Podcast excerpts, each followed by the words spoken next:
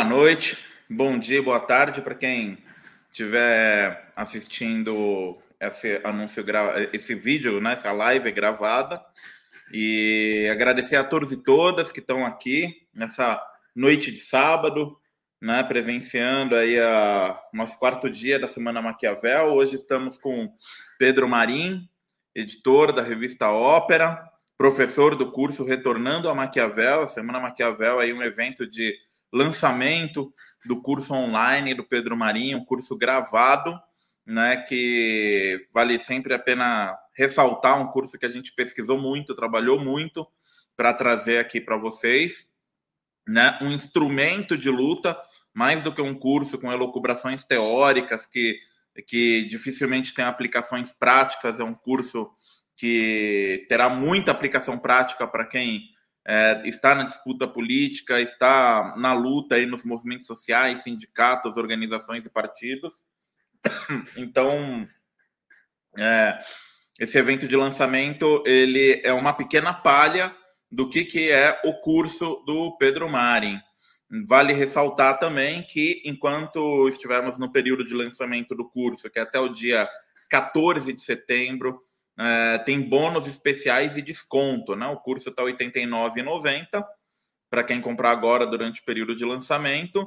E temos diversos bônus, como cupom de 40% de desconto na editora Baioneta, na editora Autonomia Literária, nos cursos da Caixa de Ferramenta, um mês de graça no MUBI e o curso bônus Guerra Política por Outros Meios com a Poena Cossenza. Então, todo mundo que comprar o curso Retornando a Maquiavel, nesse período de lançamento, terá acesso a todos esses bônus. Tá ok? Depois do período de lançamento, o curso vai ficar com um valor um pouco mais próximo do valor justo e sem os bônus. É... Então, estamos aqui com Pedro Marinho hoje. A gente vai falar do Partido Fardado e a crise do governo Bolsonaro em 2021. Pedro Marinho, nosso Maquiavel paulistano né, vai, vai discutir, vai explanar um pouco aqui sobre esse ator político que nunca deixou de atuar no Brasil, mas que agora atua de forma mais explícita e está tendo um papel fundamental, principalmente esses dias, pré-7 de setembro, um dia que está sendo anunciado como o dia do golpe de Estado. Então, podemos dizer que Independente do que aconteça no 7 de setembro, essa semana Maquiavel é um evento histórico, né? Porque é uma semana de live, seis dias seguidos, discutindo estratégia Maquiavel com foco na conjuntura brasileira e latino-americana. Então, quem está acompanhando essa semana desde o seu início, né? Está se municiando com muito conteúdo, né? Com muito argumento, com muitos conceitos para analisar a situação atual e não ficar perdido diante do caos que assola o nosso país. Pedro, palavra é sua. Bom, obrigado, Takahashi. Boa noite é, para todos que estão assistindo agora e boa manhã, madrugada ou tarde para quem assistir gravado. É, bom, é, antes de tudo, eu queria também fazer um aviso. Hoje, como a gente não vai ter é, presença de mais um convidado, a ideia é que a gente consiga estender um pouco mais as perguntas. Então, o pessoal que estiver no chat e quiser é, mandar perguntas durante a minha exposição e a conversa aqui com o Taka, pode mandar que a gente vai selecionar, ler e, na medida do possível, tentar responder, né? Bom, é, a, o tema de hoje é o Partido Fardado e a gente está em uma. Eu tive que rir dessa, desse comentário. É... Até me desconcentrei, você veja só. É, o dia de hoje, é, a gente vai discutir o Partido Fardado numa semana é, que a gente chamou de Semana Maquiavel, para promover justamente um curso, o Retornando ao Maquiavel. É, ou seja, eu vou querer fazer hoje uma exposição sobre essa questão do partido fardado, olhando um pouco sobre o Maquiavel. E essa exposição, eu acho que a exposição do dia de hoje vai ser a que mais vai demonstrar, talvez, por que, que é importante ainda o Maquiavel é, tantos séculos depois. Né? Eu quero começar, então, eu vou falar um pouco sobre é, como eu cheguei nessa questão do Partido Fardado como analista e a partir disso eu vou acabar destrinchando os, os últimos acontecimentos é, na, no Brasil, né, nos últimos anos, porque de fato é um caminho é, no qual eu uso Maquiavel desde o começo até chegar à tese sobre o Partido Fardado, etc. Então, é, em 2016, a gente teve um golpe contra, contra a presidente Dilma. É, esse golpe foi muito discutido, foi muita gente discutia se ia ou não ter o golpe, se era ou não um golpe. É, muita gente na época, por exemplo, considerava que não, não, não pode ter um golpe, não pode ter um impeachment, como vocês preferirem, porque a, a Dilma concedeu. Né? A Dilma está concedendo, então eles não vão dar um golpe, eles não vão até o fim. E o fato é que eles foram até o fim. E na medida em que isso ia se desenrolando no trabalho para a revista Ópera, eu ia tentando analisar isso é, de um ponto de vista que não era mais, é, não era o ponto de vista que muita gente estava tentando discutir, que era se era um golpe ou não, é, se o golpe vai se consolidar ou não, é, se é bom ou não, etc. Quer dizer, eu queria, eu sentia a necessidade, vendo o que eu considerava um vazio de análise nesse sentido, é, de fazer uma análise se aproximando mais da, do realismo e se aproximando mais da lógica da estratégia. E aí, em 2018, eu lancei esse livretinho, que é o Golpe é Guerra, Teses para Enterrar 2016, que consiste numa pequena análise estratégica é, que vai se focar na seguinte questão. É, veja, teve um golpe, é, tem gente que considera que não é um golpe, mas tudo bem. Mas a questão é o que poderia ser feito, o que poderia ter sido feito para que esse golpe não tivesse marchado. E aí, uma das dos, dos livros que me foi muito útil para isso é um livro que chama Golpe de Estado, um manual prático de um senhor que é o Edward Luttwak, que é um ele se autopromulga um grande estrategista, mas ele é um consultor é, de origem romena, que trabalha nos Estados Unidos, trabalhou para o governo norte-americano, trabalha para uma série de figuras políticas ao redor do mundo, é, incluindo Dalai Lama, enfim, várias figuras políticas mesmo. E o Luttwak, nesse livro, o que é interessante é que ele ele é, se baseia muito no Maquiavel. Quer dizer, o Maquiavel, tanto no Príncipe, mas principalmente no discurso sobre a primeira década, ele vai falar sobre a lógica do golpe, ele vai falar sobre a lógica do conjurado, da preparação de uma conjura, é, vai discutir se um príncipe deve temer ou não uma conjura, como quais são os perigos que estão na conjura, etc. E o Maquiavel vai chegar numa conclusão que é de que os golpes são coisas é, muito fáceis de serem dadas, muito fáceis de é, marcharem, mas muito difíceis. É muito difícil que um golpe seja vitorioso. Essa é um pouco a premissa do Luttwak nesse livro também. E o Luttwak vai expor o seguinte: veja, é, a questão do golpe de Estado o golpe é sempre, sempre parte, mais ou menos, é, de uma posição de fraqueza em relação ao que está estabelecido. E um golpe é, depende, antes de tudo, acima de tudo, a vitória do golpe ou a derrota do golpe, não é, do golpe ser bem planejado, ou do golpe ser bem arranjado, ou qualquer coisa do tipo, mas da capacidade que os outros atores vão ter ou não de enfrentar esse golpe. E em 2016, a conclusão, um pouco a conclusão a qual eu cheguei nesse livro, O Golpe é Guerra, é, que, enfim, infelizmente os anos vão passando, a gente vai escrevendo melhor, a gente conhece outras coisas, aí sempre a gente tem um sentimento, assim, de amargor sobre as coisas que a gente escreveu no passado, né? A ideia é sempre a gente ficar um pouco mais esperto ao longo do tempo, né? E, mas ainda assim o livro cumpriu a sua função, que é o seguinte: é, em 2016 não houve resistência. O governo estava capacitado a resistir, ele conservava ainda bases, ainda que tivesse concedido em coisas tão importantes como, por exemplo, o Ministério da Fazenda, ainda que o governo Dilma II estivesse aplicando é, o programa do Aécio Neves, o programa do derrotado, ele podia ter resistido, mas não resistiu. Ao invés de se optar por uma perspectiva que é, que confiasse mais na força, se confiou mais na institucionalidade.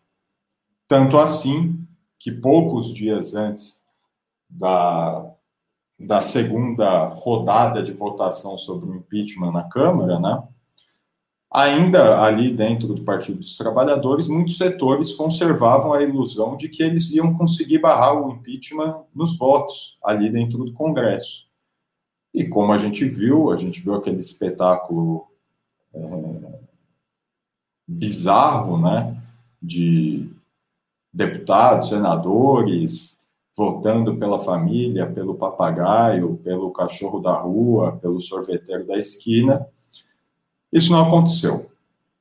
Então, é, essa é a primeira coisa que talvez a gente possa voltar ao Maquiavel para explicar, que é justamente essa necessidade de se sustentar a partir da força, essa necessidade, essa, aliás, não é nenhuma necessidade, mas essa observação realista de que as coisas se, se sustentam na força e não se sustentam em é, ficções institucionais, em votos, em qualquer coisa desse tipo. Aliás, é o contrário, são essas ficções, são esses votos, são essas perspectivas que se assentam na força.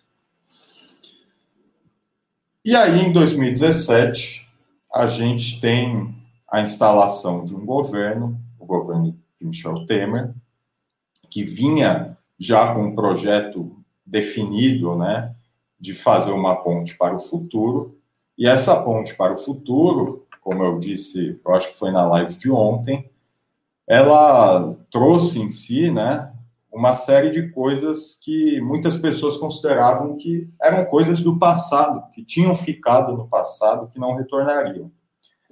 E uma dessas coisas é, foi os militares. Então, no governo Temer, a gente tem a reorganização do Gabinete de Segurança Institucional, que tinha sido, tinha acabado no governo Dilma, e esse Gabinete de Segurança Institucional é controlado por um senhor que se chama Etchegoin, que é um militar, um general, que tem uma longa tradição familiar ligada ao golpismo no Brasil, tios, pai, etc., primos, que participaram dos principais acontecimentos golpistas aqui no Brasil, tanto em 64 quanto na década de 50.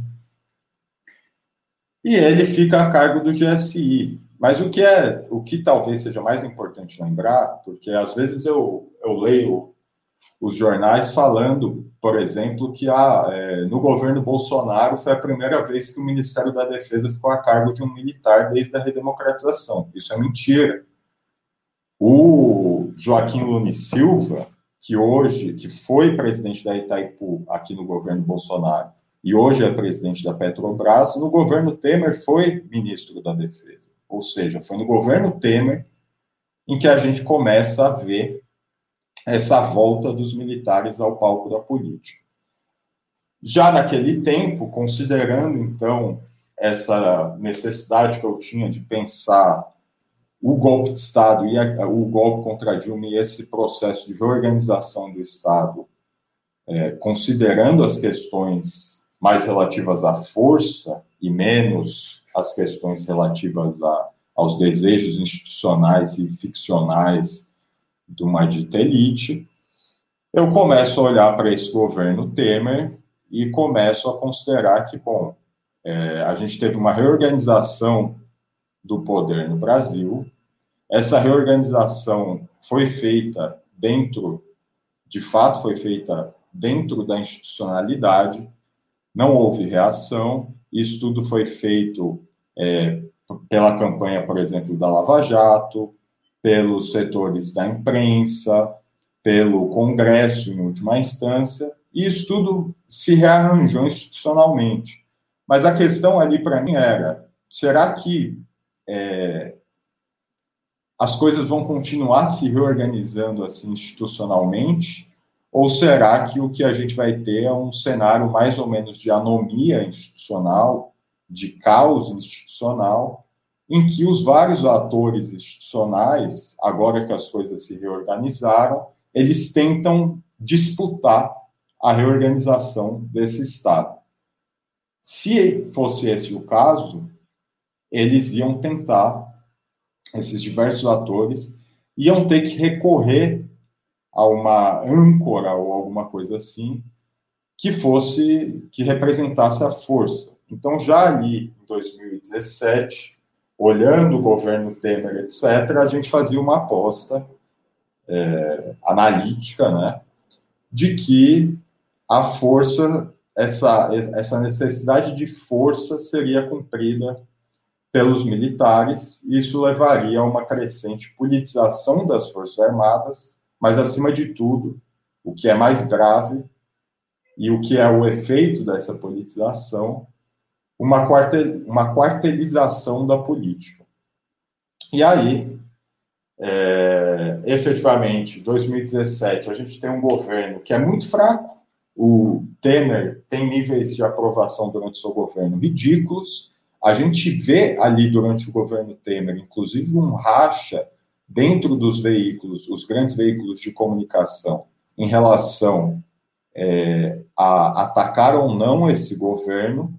Então, se lembrem, por exemplo, das denúncias do Joesley Batista, como elas foram encaradas por veículos como a Folha de São Paulo, o Estadão e as organizações Globo. Não existia uma unidade em relação ao governo. Eu me lembro muito claramente que a Globo tinha uma posição de atacar aquele governo que era fraco. O fato é que, apesar de alguma resistência durante o governo Temer, por exemplo, a gente teve uma greve geral é, que foi importante no governo Temer, aqueles que foram golpeados antes de tudo, né, o, é, primeiro de tudo, em 2016. Em 2017, é, apostavam suas fichas ainda numa volta pela institucionalidade em 2018. Aí vocês podem me dizer, não, mas isso é mentira, porque a gente teve a greve geral. Muito bem, mas vocês se lembrem de qual foi a posição da centro-esquerda quando a gente teve a greve de caminhoneiros no governo Temer, que efetivamente colocou o Temer contra as cordas. Foi, foi o fato mais importante é, do governo Temer em, em relação a colocar, enfraquecê-lo, né? colocá-lo contra o muro. E a gente acreditava que não. Em 2000 e durante o governo Temer a gente teve também ali para o fim é, uma intervenção no Rio de Janeiro depois de ter tido uma série de GLOs, um crescimento de GLOs, é, ao menos em nível de importância, também durante seu governo, e a gente via isso na revista Ópera com, com muita atenção para os militares, numa época em que muita gente dizia que não, imagina que os militares vão voltar para a política, os militares hoje são democratas, eles estão. Agora eles têm bota que o Lula deu para eles, agora eles têm caça gripen que o Lula deu para eles. Eles vão ficar lá numa boa, eles estão felizes, é, eles estão é, numa boa posição, né? eles não estão rebaixados e, portanto, não tem motivo para eles voltarem à política. O que é, aliás, é outra coisa que o Maquiavel diz, o contrário disso. Né? Ele diz no Discursos e no Príncipe justamente que, normalmente, aquela figura que conjura, aquele poder que conjura, não é aquele poder que foi rebaixado, mas aquele poder para quem se deu força. Né? A gente viu a Dilma, por exemplo, usando essa lógica de concessão para tentar impedir o golpe, e quanto mais se concede, mais eles avançam. E a gente viu isso também em relação aos militares, quer dizer, pessoas que pensavam que já que os militares estão bem equipados, agora os salários melhoraram, eles ganharam caças, eles estão fazendo submarino nuclear, etc., eles vão ficar numa boa, e a gente viu que não foi bem assim. E aí vem finalmente a, a eleição de Jair Bolsonaro, e a gente, na revista Ópera, eu e o André Ortega, que na época era meu companheiro de trabalho, a gente escreve um livro que chama Carta no Coturno, A Volta do Partido Fardado no Brasil, da Baroneta Editora, é, que é um compilado de uma série de análises que a gente vinha fazendo sobre esse tema desde 2016, com uma, uma certa enfim, uma tentativa de conceituação do porquê os militares voltaram para a política é, e, acima de tudo, tentando encaminhar uma lógica geral de como é, enfrentar essa nova situação. Né? Era para servir como um aviso, mas também servir como uma orientação esse livro. E, de fato, o que a gente viu em 2018 ainda antes da eleição, é que quem apostava que os militares ficariam tranquilos, quem apostava na institucionalidade, quem apostava em concessões para que o inimigo não avance, é, foi frustrado. Eu lembro a vocês, por exemplo, em 2018, o famoso tweet do Vilas Boas, em que ele pressiona um poder da República, o STF, para que não conceda habeas corpus ao Lula, que seria, em 2018, o candidato, o principal candidato é, contra o Bolsonaro, e até então, pelo menos as pesquisas apontavam o candidato mais popular. O Vilas Boas faz, por exemplo, esse tweet a cinco minutos do Jornal Nacional começar, e cinco minutos depois do jornal começar, o jornal, o jornal Nacional vai lá e né, publica, olha, o urgente, né? O, o general Vilas Boas fez um tweet. Muita gente naquela época considerava que isso era. Não, o Vila, eu, eu cheguei a ouvir naquela época de pessoas, anali, ditos analistas sérios, é, e eu falo isso sem nenhuma. Quero jogar barro na cabeça de ninguém, mas de pessoas realmente que têm ali tinham uma entrada nos círculos de poder, conheciam pessoas importantes, etc., dizendo que não. O Vilas Boas fez isso, na verdade, porque ele é um democrata. Ele fez esse tweet, na verdade, para abafar os cachorros loucos do exército que tem lá, e não para servir como ameaça contra o STF, nem nada disso.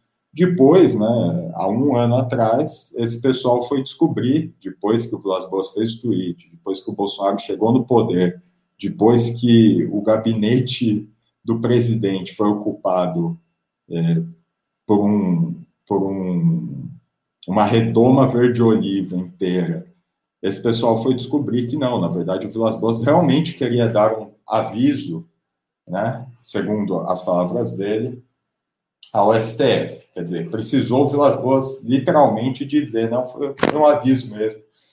É, eu queria dizer exatamente aquilo para que algumas pessoas é, pudessem abrir os olhos. Mas a gente estava concentrado nisso.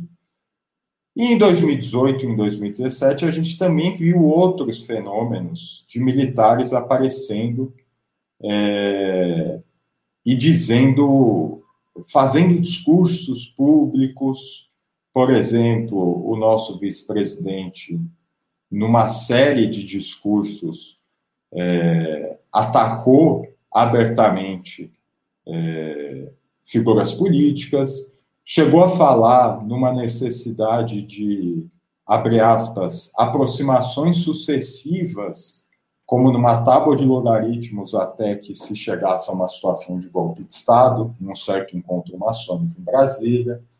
E essa figura, curiosamente, se tornou o vice-presidente. É, muitas figuras que estavam ali rondando, né, como um fantasma, o governo Temer, é, ou rondando, por exemplo, o STF, como ajudantes de ordens, por exemplo, de determinados ministros, se tornaram figuras importantíssimas no governo Bolsonaro. E aí, hoje, a gente tem essa situação é, que, de certa forma, vingou a nossa análise, é, mas que, infelizmente, não, não pode nos deixar felizes por ter, por ter acertado, porque a situação é terrível. E aí eu acho que a gente pode encaminhar um pouco, eu falei bastante, me estendi bastante, né, para uma discussão, para perguntas que eventualmente apareçam, etc., sobre essa questão, sobre esse partido fardado, sobre a situação desse partido fardado no, no governo Bolsonaro. Né? Taca. Opa! Ainda não tem nenhuma pergunta aqui, Marim, mas aproveitar aqui sua fala, né? É, aproveitar seu intervalo, na verdade, fazer um agradecimento aqui que eu esqueci, né, de fazer. Que eu agradecer ao João Carvalho por ter cedido, né, os seus canais aí para Semana Maquiavel aí, graças a essa generosidade aí do João, a gente tá aí sempre com mais de 100 pessoas assistindo, somando todos os canais que estamos transmitindo, né? Então, uma felicidade imensa aí. É... o Rodrigo Campbell fez uma pergunta aqui, eu vou colocar na tela e vou ler, vou ler ela também aqui, ó. Na tua visão, o Partido Fardado ressurgiu devido ao cenário dos últimos anos ou ele sempre se manteve organizado nos quartéis, mas ficou no backstage nas décadas seguintes após a redemocratização?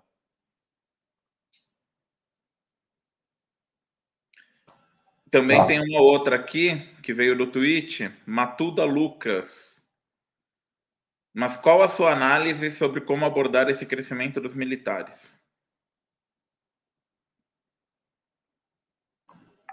Bom, ah, e tem é... uma boa aqui, ó. Tem uma boa aqui. O que se pode esperar do futuro acordo do PT com o Partido Fardado, do Rodrigo Menito? Aí acho que responde essas, eu coloco as próximas depois. Certo. Bom, esse fenômeno não surge agora, esse partido não surge agora, esse partido tem uma longa tradição política. É, em 1889, a nossa própria república foi fundada às espadadas desse partido. Ao longo dos anos seguintes, esse partido se mantém organizado, ainda que com eventuais disputas dentro do governo, dentro da República Brasileira. É, na década de 20 e 30, a gente vai ter um fenômeno que é um pouco. Que sai um pouco da esfera comum desse partido, mas ainda dentro dos quartéis, que é o tenentismo, com a presença, inclusive, de tenentes de esquerda, tenentes progressistas, tenentes ali com uma visão democrática em relação à sociedade. É, esse fenômeno vai dar em última instância, no, no, na Revolução de 30, e aí a gente tem o governo Getúlio Vargas, que se assenta. Isso é, é, um, é, um, é um tema engraçado, até que tem pouca coisa sobre como sobre essa relação Vargas militares, né? Mas o governo Vargas se assenta ali nos militares. Esses militares, em 45, após a Segunda Guerra, é, derrubam Vargas. Esses militares se mantêm disputando a política, inclusive como candidatos às eleições presidenciais, durante todo esse período. Em 54, depois do retorno do Vargas, eles derrubam Vargas mais uma vez, né? O famoso caso do, do tiro no pé do Lacerda, né? É, e são os militares que motivam a, o suicídio do Vargas. E durante esses anos, de 54 a 64, quando efetivamente eles dão um golpe, é, eles também se mantêm muito ativos na política. Se mantêm, ou seja, desde 1889 até a década de 80, o final da década de 80, os militares se mantêm é, como organizadores aí dentro da, da República Brasileira. Se man, mantém sua sombra as repúblicas.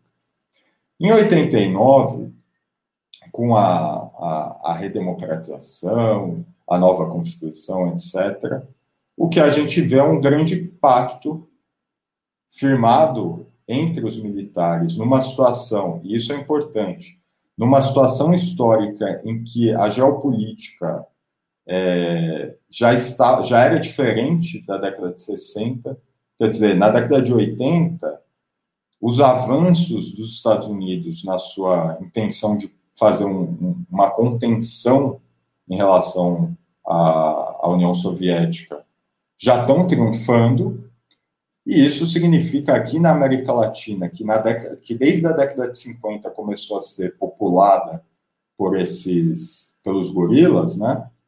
É, com um apoio norte-americano, explícito apoio norte-americano, é, ali na década de 80, os Estados Unidos começam a descartar um pouco esses antigos sócios.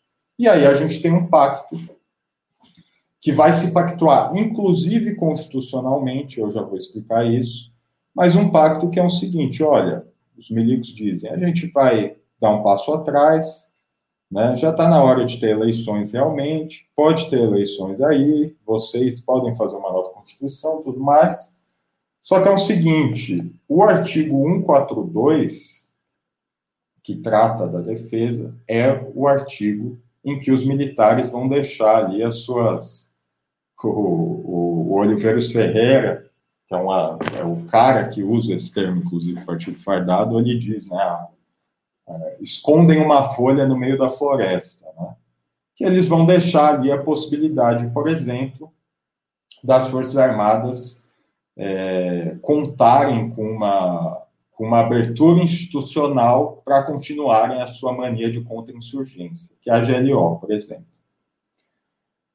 Então, é, não é um fenômeno que surgiu agora, é, e é de fato um, partido que se manteve aí nas sombras na década de 90, no começo dos anos 2000, mas que ressurge muito, de uma forma muito clara. Ali começa a ressurgir em 2014, 2015, é, se estabelece ali em 2016, 2017, e hoje a gente vê com clareza é, que eles realmente ressurgiram. Né? E aí, é, a questão, então, talvez seja como enfrentar isso. Né?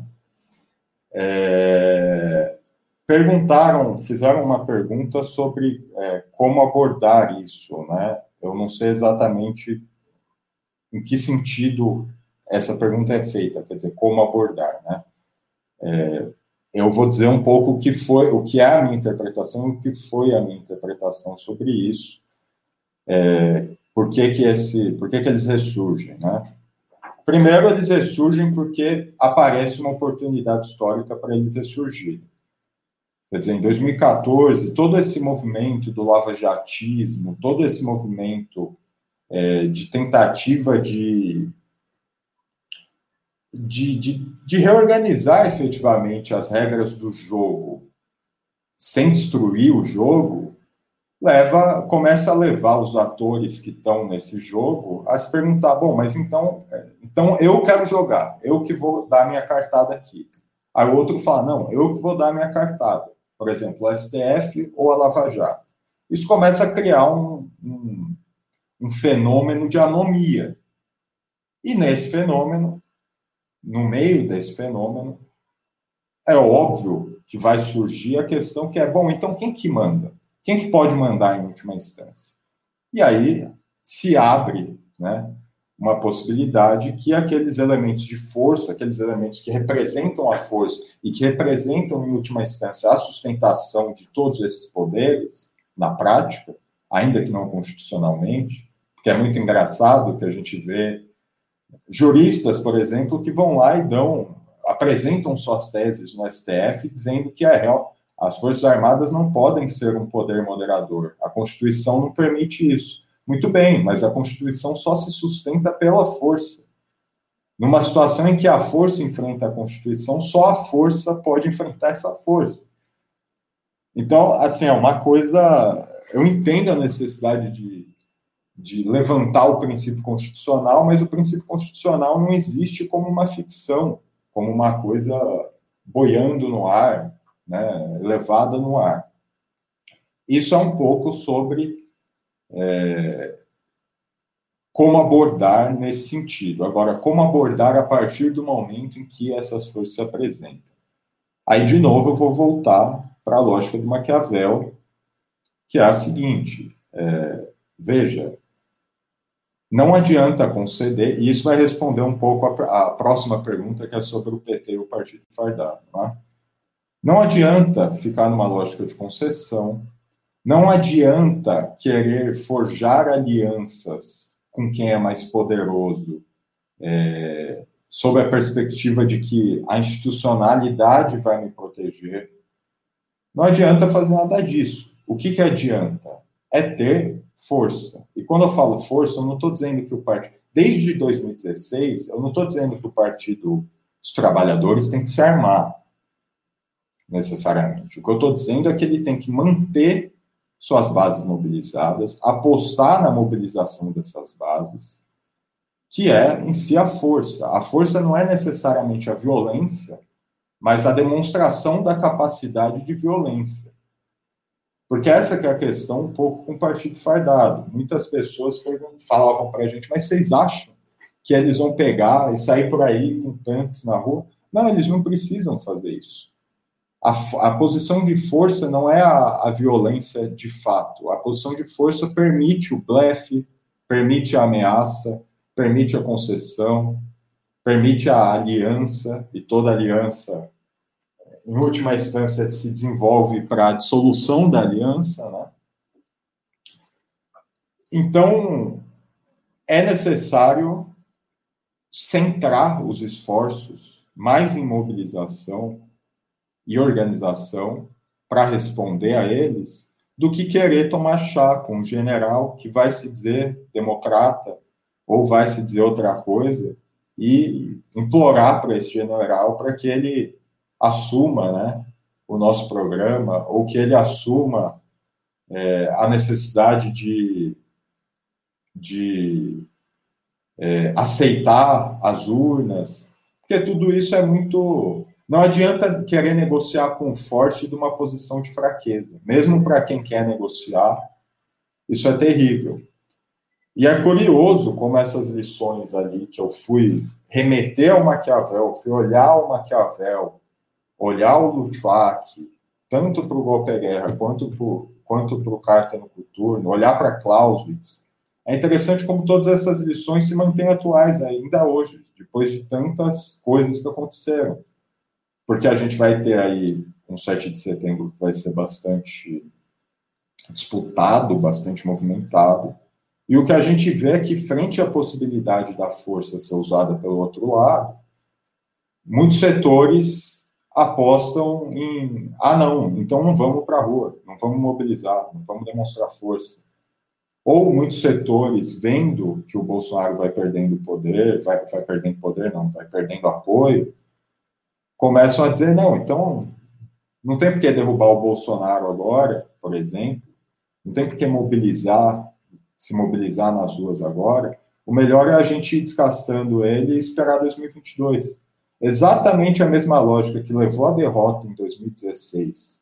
Que, aliás, não só em 2016, porque essa mania, esse democratismo republicano, é, institucionalista, né, vinha do PT há muito tempo. Por exemplo, na coisa de é, quem que vai ser indicado como procurador, quem que vai ser indicado é, para as posições aí é, no STF, né? Não, a gente tem que ser republicano, tem que ser.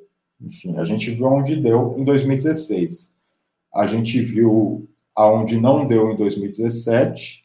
A gente viu os resultados em 2018 e agora em 2021, tendo tudo isso ficado muito claro, a gente vê o mesmo pedido, a mesma súplica, né? Também em 2021. E aí, é, sobre a perspectiva do PT fazer essa súplica para o Partido Fardado,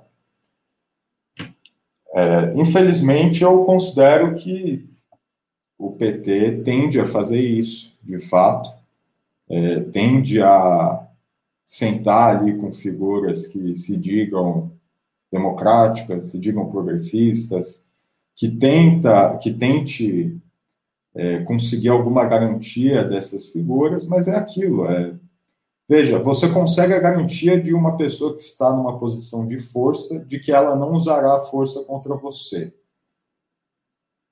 É a súplica. É rogar, rogar e rogar, né? O que, que adianta, efetivamente, né? A palavra de quem tem a força contra aquele que só tem a palavra frente à força significa muito pouco. E, inclusive, a gente vê aí a possibilidade, eu, eu não descarto ainda a possibilidade, que é levantada muito, por exemplo, pelo professor Piero Leiner, de uma terceira via, que é uma terceira via militar, né? A gente tem aí, por exemplo, a figura do Santos Cruz, que muito cedo saiu do governo e muito cedo se reposicionou como um, um dito democrata, né? Uma pessoa que não é bolsonarista, apesar de ter feito parte do governo Bolsonaro, e que é efetivamente um, um general. Então tem essa possibilidade também. É, uma situação em que eles têm três posições, né? É, numa posição eles podem ser oposição a Lula e Bolsonaro, na outra posição eles podem dar garantias a Lula, garantias que se eu fosse o Lula eu não confiaria tanto nisso, mas é com ele. E numa outra posição, eles podem, inclusive, se posicionar como é, os sustentadores, os fiéis da balança do Bolsonaro. Quer dizer, em última instância, eles são a balança de três correntes diferentes que podem se apresentar em 2022. Como hoje são a balança de três poderes diferentes. Porque, vocês vejam, isso que eu falei de anomia, pode parecer muito abstrato isso, mas vocês vejam, por exemplo, como o STF tenta se sustentar, tenta garantir que o Bolsonaro vai ficar mais tranquilo ou qualquer coisa a partir dos militares. Como governadores tentam se encontrar com os militares para garantir determinada coisa.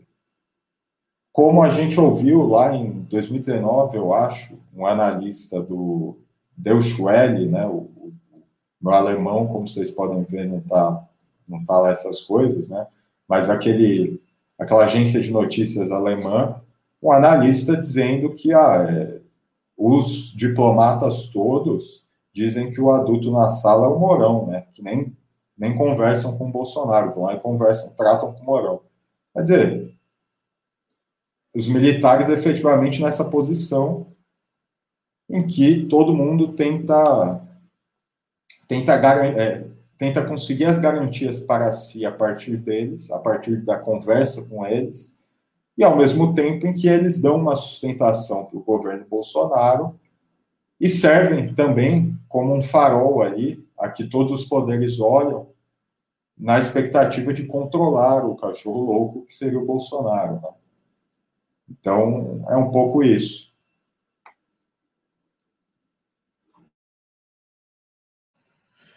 Perfeito, Pedrão.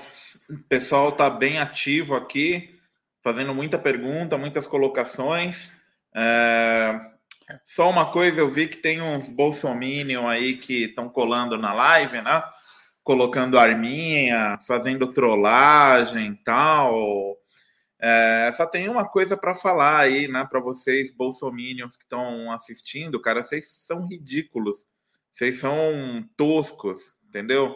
É, pode ficar aí fazendo arminha, pode fazer o que vocês quiserem, a gente vai bloquear e vamos continuar nosso papo, né? Isso só mostra o quanto vocês são toscos, sem argumento, sem porcaria nenhuma. E, bicho, tá dado. Vocês vão sair pela porta dos fundos entendeu? Não, não, não, não fica achando que vocês estão com a bola toda. Vocês podem fazer o que vocês quiserem. Dia 7, vocês podem até conseguir fazer um estado de defesa, uma GLO, conseguir fazer alguma. Mas isso não vai durar, cara. Já tá dado que vocês vão sair pela porta dos fundos, entendeu? Nem o exército tá aguentando vocês, bicho. Então é questão de tempo, não adianta. Mesmo se vocês tentarem dar esse golpe ridículo, não vai durar um ano. Vai ser mais patético que o da Bolívia, tá? Então, fica aí fazendo arminha tal e comprando osso no supermercado para conseguir comer e pagando sete reais o litro de gasolina. Isso daí é fruto de vocês. Só dando recado aqui para os fascistas que podem estar assistindo essa live aí, tá? É... Bom, vamos lá. Temos aqui perguntas. Igor Torres Ribeiro pergunta: Quais foram os erros do PCB em relação à atuação deles com o Exército no pré-golpe de 64? Nossa camarada que está assistindo todas as lives, Nini Bruja, perguntou qual o nome da música na, de apresentação e ao final do vídeo. Nini, eu não sei o nome da música, eu tenho que perguntar para o rapaz que fez o vídeo, né? Que tem uma conta no Instagram chamado arroba, o, arroba rubrica, né? Que é o, é o nosso designer, ele que fez o vídeo, eu não sei o nome da música. Se ele me responder aqui no WhatsApp, eu te respondo ao final da live, tá? É, Carlos de Paulo, Pedro, por que é tão comum as marinhas comporem como linha de frente de golpes pela América Latina? Interessante, né? No Peru a gente viu a marinha bem atuante lá recentemente. André Cabral. É, o período que fizeram as comissões da verdade teve alguma influência nessa volta dos militares? E ele tem uma outra pergunta: onde eu consigo uma bandeira linda dessas da revista Ópera? Hum, deixa eu ver aqui. Ó, tem um monte de pergunta. Eu, eu, eu, eu leio mais uma ou deixo para o próximo bloco, o, o, Pedro? Acho que pode deixar para o próximo, se você quiser até já deixar selecionado tal, porque aí a gente vai organizando em blocos de tá três tá e eu, eu consigo passar as páginas aqui do bloco. Beleza, beleza. Só, só para não não pra, porque meu tem muita pergunta, Pedro. Então, só para sem querer te, te, te tesourar assim, tentar condensar mais as respostas para a gente responder o maior número possível de perguntas aqui do pessoal. E, gente, antes do Pedro retornar, né? Eu vi que algumas pessoas entraram agora aí na live. Lembrando que essa live ela faz parte da Semana Maquiavel, um evento de lançamento do curso Retornando a Maquiavel, curso do Pedro Marin, onde ele explica é, capítulo por capítulo né, os discursos, o príncipe, né, as principais obras de Maquiavel. Ainda no próximo curso a gente vai discutir a arte da guerra, mas esse agora que é o príncipe e os discursos. E o Pedro ele ele, ele, ele faz um, um excelente trabalho de formação aí nesse curso. Ele tá, as matrículas estão abertas durante a semana Maquiavel com bônus especiais e com preço muito camarada para a qualidade do curso. Um curso de quase 10 horas, né? A gente está vendendo por R$ 89,90. Curso gravado, você assiste a hora que quiser, no lugar que quiser, tá? E vamos fazer algumas lives durante o mês de setembro e outubro para o Pedro esclarecer dúvidas, né? Para quem se matriculou agora no lançamento. Aí depois do lançamento a gente vai continuar com o curso à venda, só que com um preço um pouquinho mais próximo do valor justo e sem esse monte de bônus que a gente oferece. Tá ok? É só entrar no site caixadeferramentas.org e no link que eu vou postar aqui nos comentários. Pedrão, é contigo. É, lembrando aí, talvez para quem Porque, assim, eu vou tentar ser rápido nisso, mas, assim, quando eu fui fazer o curso, eu fiquei, me, eu fiquei refletindo, né? Porra, mas por que que, por que o Maquiavel, né? Por que, é tão importante o Maquiavel?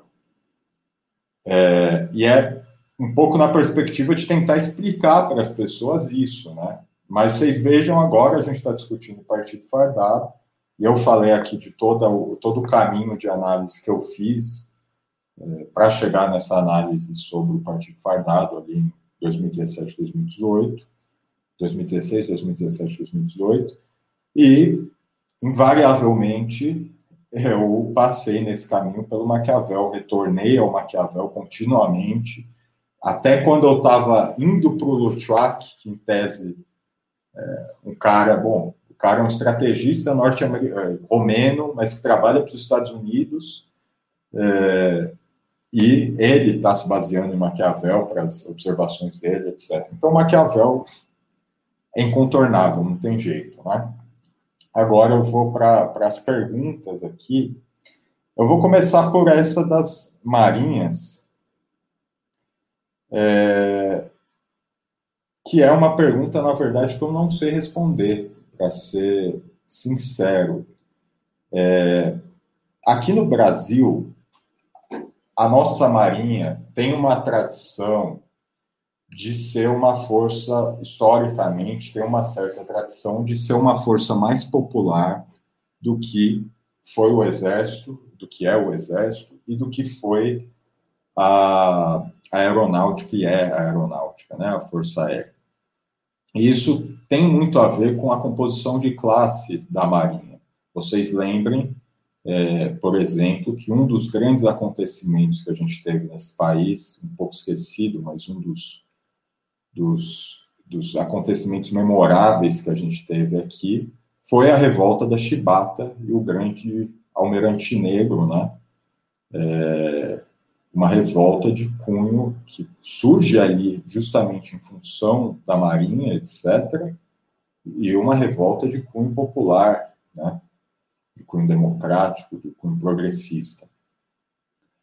Então, historicamente, a Marinha aqui no Brasil tende a ser tem, pela composição de classe, tende a ser mais progressista. Porque vocês vejam que, por exemplo, o Exército, a oficialidade do Exército está muito ligada às relações familiares, à, chamada família militar. Então, você vê o Etchegoin, pai milico, tio milico, primo milico, você vai ver. A maior parte dos generais tem parentes que foram militares, ou que foram generais, e etc. Uma, a maior parte eu não sei, na verdade, aí eu estou sendo leviano, mas uma parte considerável deles. E normalmente esse pessoal é, não é aquele aquele rapaz ali de 18 anos que não tinha, não tinha muito perspectiva na vida e arranjou um soldo no exército. É um pessoal de classe média alta, às vezes da pequena burguesia, às vezes efetivamente da burguesia, e que se desenvolve aí como uma classe rentista. Isso é importante, inclusive, para a gente pensar as relações entre esse pessoal é, com o poder judiciário, porque vocês vejam que é a mesma classe, né? são rentícias. A Marinha aqui no Brasil, então, tem uma tradição é, de, ser um, de ser um pouco mais progressista. Inclusive, a gente tem aí grandes figuras históricas como o Avelino Boen Capitani, né? que foi ali um marinheiro é, que resistiu à ditadura, etc. É, no entanto, de fato, em alguns outros países, a gente tem essa tradição de uma marinha que é um tanto mais golpista. E aí, para explicar isso, sinceramente, é, e eu estou dizendo isso não para dizer que a, que a, nossa não seja, vamos com muito cuidado. Eu lembro que eu discutia com o, quando ele ainda era vivo, quando eu era mais jovem do que eu sou hoje, mas bem jovem mesmo, eu discutia muito com o Moniz Bandeira sobre isso, ali em 2015, 2016, e ele tinha contatos na Marinha tal, né, e ele falava, não, não vai acontecer nada, os militares estão tranquilos também, né, é, por conta dessas relações que ele tinha na Marinha, que o pessoal respeitava muito ele, não sei o quê. É, então, é isso. Não sei muito responder por que, que a Marinha tem uma certa tradição golpista em outros países da América Latina. Talvez isso tenha a ver justamente com a integração, com uma integração maior é, desses outros países com a com o controle territorial do mar promulgado pelos Estados Unidos, por exemplo, né? Não sei como isso se desenvolve historicamente em todos os países da América Latina. É... Aí a Comissão Nacional da Verdade e a, a bandeira da ópera. A bandeira da ópera só eu tenho. Eu não, eu não imaginava que alguém ia querer ter a bandeira, mas eu posso pensar em, em tentar fazer essa bandeira e, e vender aí a preço módico para os companheiros. É, quanto à Comissão Nacional da Verdade, sim. Quando a Comissão Nacional da Verdade é, se inicia, isso, aliás, é uma coisa assim Seria interessante que os historiadores se colocassem para ver as reações militares nessa época, é, olhar os jornais da extrema-direita militar, né? É, olhar as declarações públicas em, por exemplo, festas de formatura de militares ou de saída de comando de militares nessa época.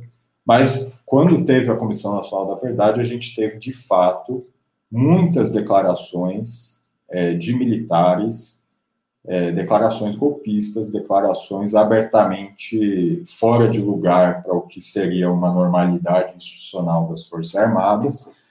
É, e é naquele momento que a gente começa a ver assim uma coisa, uma série realmente. Você pega os arquivos, é uma coisa impressionante assim.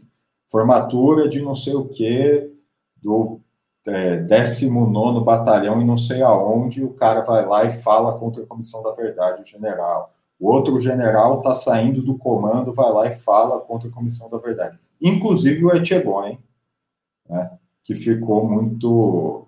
A informação é que ele teria ficado muito nervoso é, com o fato de que os seus parentes, né, a linha sanguínea ali da, da família militar, é, foram apontados na Comissão da Verdade como colaboradores é, da ditadura militar e como golpistas, que são, realmente.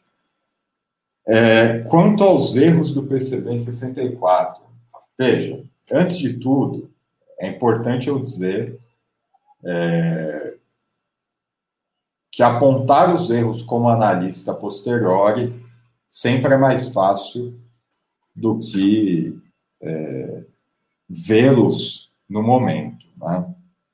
Mas eu diria que os erros do PCB em 64 é, talvez não tenham nem sido erros de análise e a, no momento do golpe, né? E não foram erros só do PCB. Por que, que eu digo isso? Porque a gente tem hoje a possibilidade de ver que em reuniões que antecediam 64 em muito, acho que dois anos antes a gente teve ali encontros do PCB que, em que isso aconteceu, foi apontada a necessidade do Comitê Central de preparar é,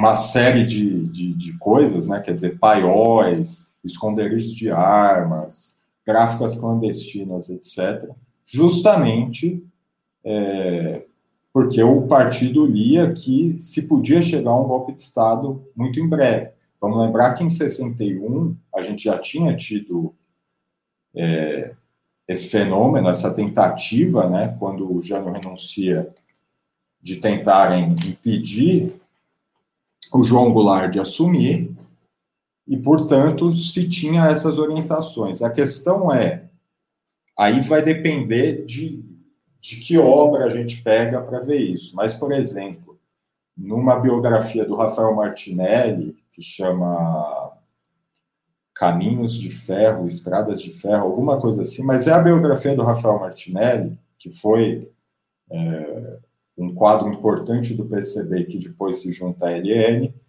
É, ele diz, é, é dita ali na biografia, que de fato tinha essa orientação dentro do partido, mas que ela não teria sido seguida pelo Prestes, ou seja, eles fizeram uma leitura certa, o conjunto do Comitê Central teria feito uma leitura certa, mas que não foi seguida na prática. E aí, em 64, se viu uma incapacidade de reação muito forte. No entanto, e aí tem outro aspecto, isso também foi um erro compartilhado pelo PTB e pelo João Goulart. Vocês lembrem que em 64, pouco antes do golpe, tanto o João Goulart quanto o Prestes é, consideravam que eles que um golpe não marcharia porque eles tinham um dito dispositivo militar na mão. E de fato, eles tinham um dispositivo militar na mão. A gente viu que em 64, pelo menos 3 mil militares foram prontamente expulsos das Forças Armadas.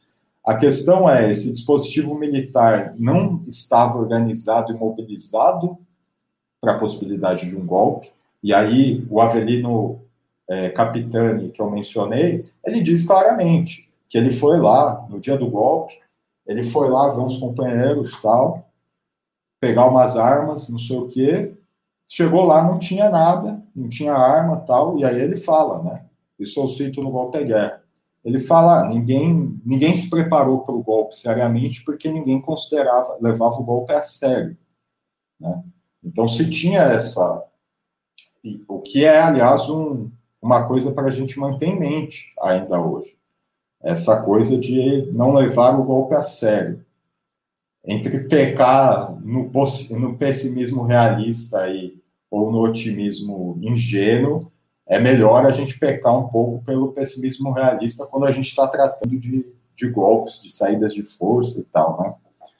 Mas teve isso. E aí, é, como resistência ao golpe, depois que o golpe foi dado, aí eu considero que o PCB, é, eu não, não considero muito justa a linha que o PCB segue ali naquele momento.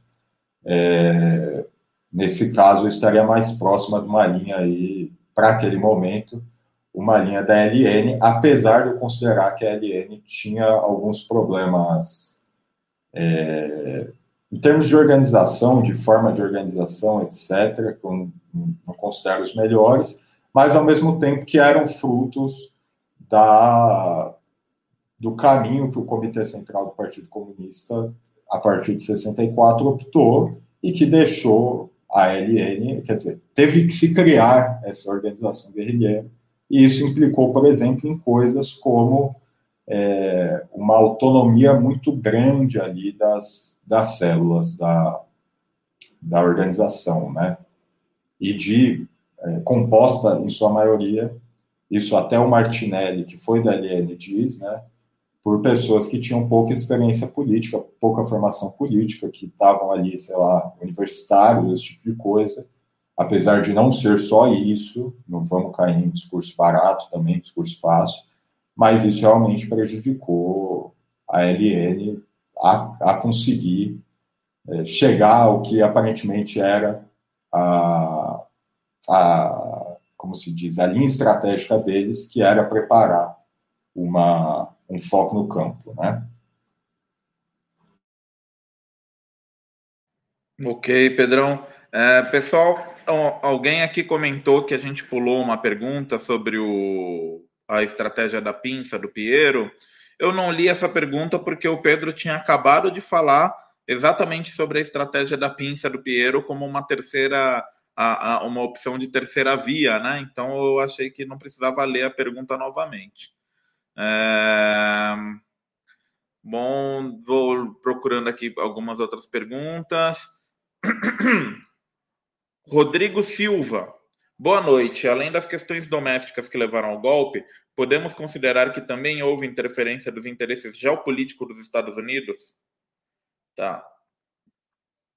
Deixa eu ver aqui outras, tá? Só descendo aqui. Nini Bruja pergunta: Pedro, qual é a relação da família Bolsonaro com os militares hoje? Eduardo Meyer ou Maier Pergunta: a rejeição do Bolsonaro está crescendo entre a burguesia? Onde que o Partido Fardado entra nisso? Tem perspectivas? Vamos ver mais algumas aqui.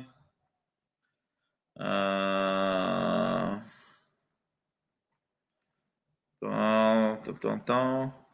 Bom, acho que a gente pode responder essas, né, Pedro?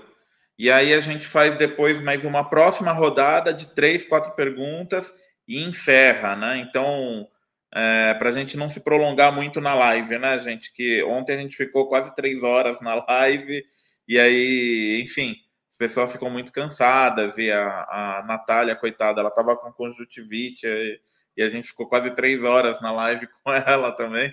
E, e, hoje eu acho que é legal a gente encerrar aí entre uma hora e meia, uma hora e pouquinho, né? Para dar tempo também de vocês digerirem, etc. Né? E, e também para dar tempo de vocês irem comprar o curso depois da live, né? Então, beleza, Pedrão. É, pode responder esse bloco de perguntas aí. É, só vou lembrar que amanhã a gente também tem live às sete e depois de amanhã também. Então, a gente tem que se preparar também para as próximas lives e tudo mais, né? É, eu admito que eu fiquei bem cansado depois da live de ontem.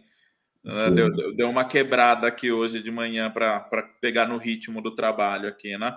Porque, como vocês estão vendo, a gente está tendo live todo dia até o dia 6. E depois do dia 7, vamos fazer outras lives para analisar o que foi o dia 7 e tal. E a nossa, a nossa promoção de lançamento termina no dia 14, né? Então, Fiquem atentos nos grupos de WhatsApp que foram criados para avisar as pessoas né, de tudo que está acontecendo da Semana Maquiavel, porque essas atividades extras tal, a gente vai avisar antecipadamente tudo por lá. Ok? Valeu, Pedrão. Bom, é, eu vou começar pela mais fácil, que é a rejeição se o Bolsonaro está sendo rejeitado pela burguesia. É...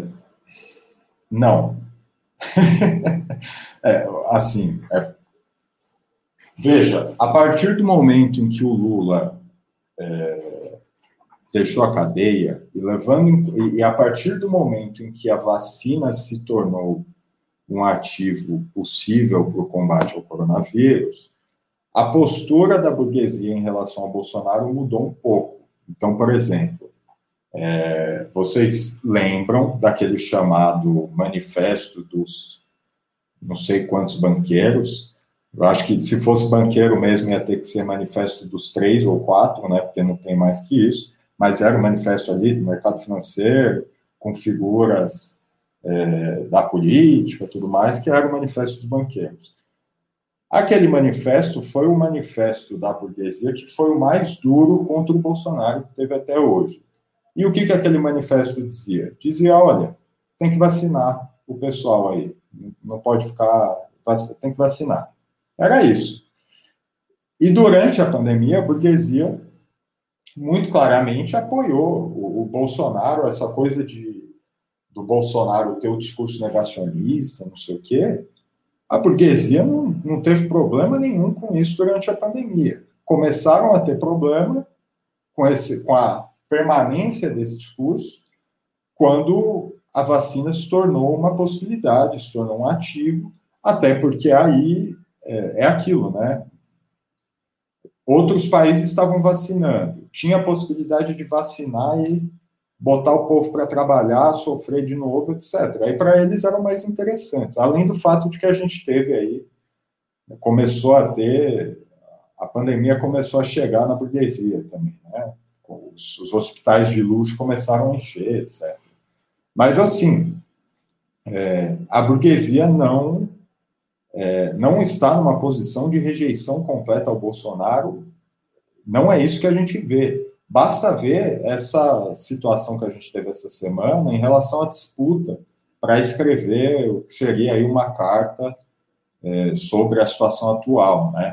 Na Febrapan, na FIES, na Fiesp, etc. É toda aquela disputa ali. E na, na prática, o que saiu de carta era uma carta que sequer apontava o executivo, o Bolsonaro, como o elemento fundamental da, da crise. Era uma carta que dizia assim: ah, os três poderes têm que conversar e eles têm que ser amigos, e para preservar a institucionalidade é muito importante e muito legal. Então, assim, isso mostra o, o nível de temperatura. Agora, sem dúvidas, isso, isso também não pode ser é, tratado de uma forma leviana. Sem dúvidas, eles preferem uma outra figura do que o Bolsonaro. Sem dúvidas, eles prefeririam um Luciano Huck, um, um Santos Cruz, qualquer coisa desse tipo, um Mourão, para enfrentar o Lula. Né? Mas a gente não vê, a gente hoje a gente não pode contar, por exemplo, com uma postura da burguesia enfrentando efetivamente o Bolsonaro. Não é isso que a gente vê, apesar de setores aí, por exemplo, os jornais baterem no Bolsonaro. Só que eles batem no Bolsonaro porque ele não usa máscara ou qualquer coisa do tipo e elogiam o Guedes ao mesmo tempo. Então, tem esse elemento aí também de sustentação do governo, que é o Guedes. Se um, um sinal, talvez, de que isso possa mudar é o que a gente teve com essa mini reforma trabalhista que não foi aprovada. A gente tem que ver, não estou decidido em relação a isso ainda, mas tem que ver por que razão o Senado, que, que costuma votar a favor desse tipo de coisa, não votou. Né? Talvez até para pressionar a burguesia a tomar uma outra postura, né? começar a bater numa das pernas que realmente importam, que é o Guedes, e a outra é, é a perna é a perna com cultura, né? É, rejeição Bolsonaro e burguesia. É, geopolítica do golpe, os Estados Unidos e a geopolítica. Né? Se quem fez essa pergunta está se referindo a 2016, aliás, se não, que de qualquer forma a resposta é a mesma, mas em 2016, sim, existia é, uma mudança, e, e, aí, veja, não é, eu não estou dizendo assim que é, a CIA foi lá e manejou o golpe contra Dilma numa esfera operacional direta, não é isso. Mas, efetivamente, em 2016, os Estados Unidos tiveram participação nisso, no mínimo tiveram um aceno a isso, e isso não é nem muito, assim, não é nem muito, muito segredo, né? Quer dizer, os caras estavam, por exemplo, há muito tempo é, espionando a Dilma, espionando a Petrobras, o senhor Sérgio Moro, já lá em 2000 2016, 2015, 2015, eu acho, é, a gente já sabia que ele tinha sido treinado é, pelo. Eu esqueci o nome do departamento. Ele tinha feito curso no, no Departamento de Estado norte-americano, mas tinha feito um outro curso também que era num, num escritório jurídico e tal. Isso lá em 2016, 2015 a gente já tinha, porque o Washington Post tinha dito. E efetivamente, isso faz muito sentido, porque vejam, entre 2008 e 2009, os Estados Unidos é, reorganizam a grande estratégia deles em relação à China. Porque vamos lembrar que os Estados Unidos, desde que a Revolução Chinesa nasceu, eles se focaram em combater a União Soviética a despeito da China. Ali em 70, eles começam a meio que tentar usar a China contra a União Soviética e a União Soviética contra a China. E depois que cai o bloco soviético, eles vêm com aquele tom triunfalista, né? que tem aí entre o seu, o seu principal, talvez a figura mais conhecida, mas não era só ele, o Fukuyama, que dizia, né, falava do fim da história, que a, a, os valores democráticos liberais agora vão se expandir por meio da, da, da perspectiva de consumo aí das sociedades, não sei o quê, eles confiavam muito nisso e confiavam muito nisso em relação à China.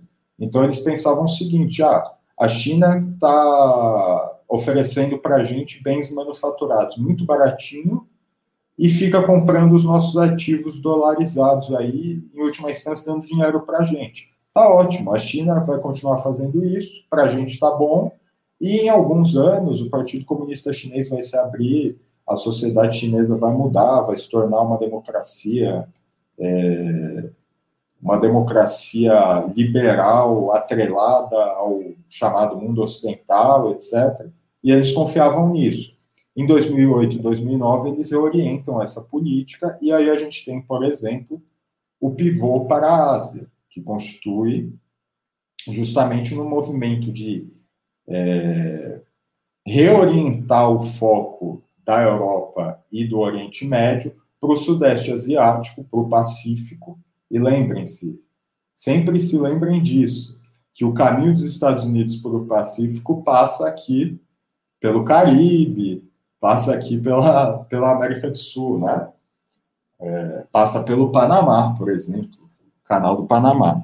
Então, eles começam a reorientar a estratégia deles em relação a isso. E aí, a gente vê que, junto com isso, tem uma onda aí de, do chamado lawfare no continente, é, de golpes mais ou menos institucionais, etc., e que é, vão avançar, né, aparentemente, para golpes que não são mais tão institucionais, mas golpes mais abertos, como que a gente viu na Bolívia. E aí essa é a questão hoje, porque vejam, esse fenômeno de militares retornando, tendo uma certa proeminência, é, eu já no Carta no Cultura, inclusive, uma das bases do argumento é geopolítica, é em relação à China e a necessidade dos Estados Unidos terem aqui um, uma mão forte, né? Uma mão forte, realmente. É, em outros países da América Latina, a gente está vendo fenômenos um pouco similares aqui. Muita atenção para o Paraguai, por exemplo.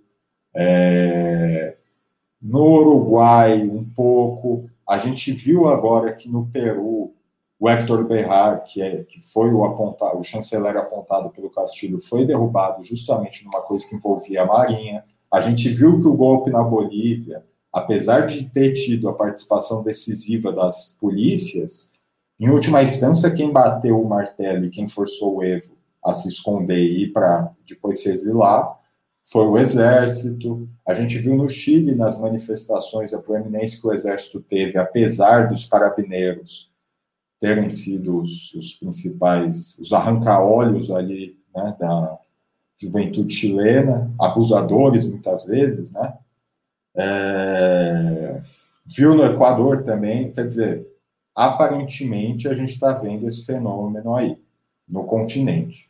E aí é uma, assim, é, eu não quero usar uma lógica aqui reducionista, mas é, aqui é, é, o, é o, o pátio deles, né? O, eles consideram a América Latina como espaço vital deles. É difícil que isso aconteça sem é, a permissividade do império, digamos assim, né?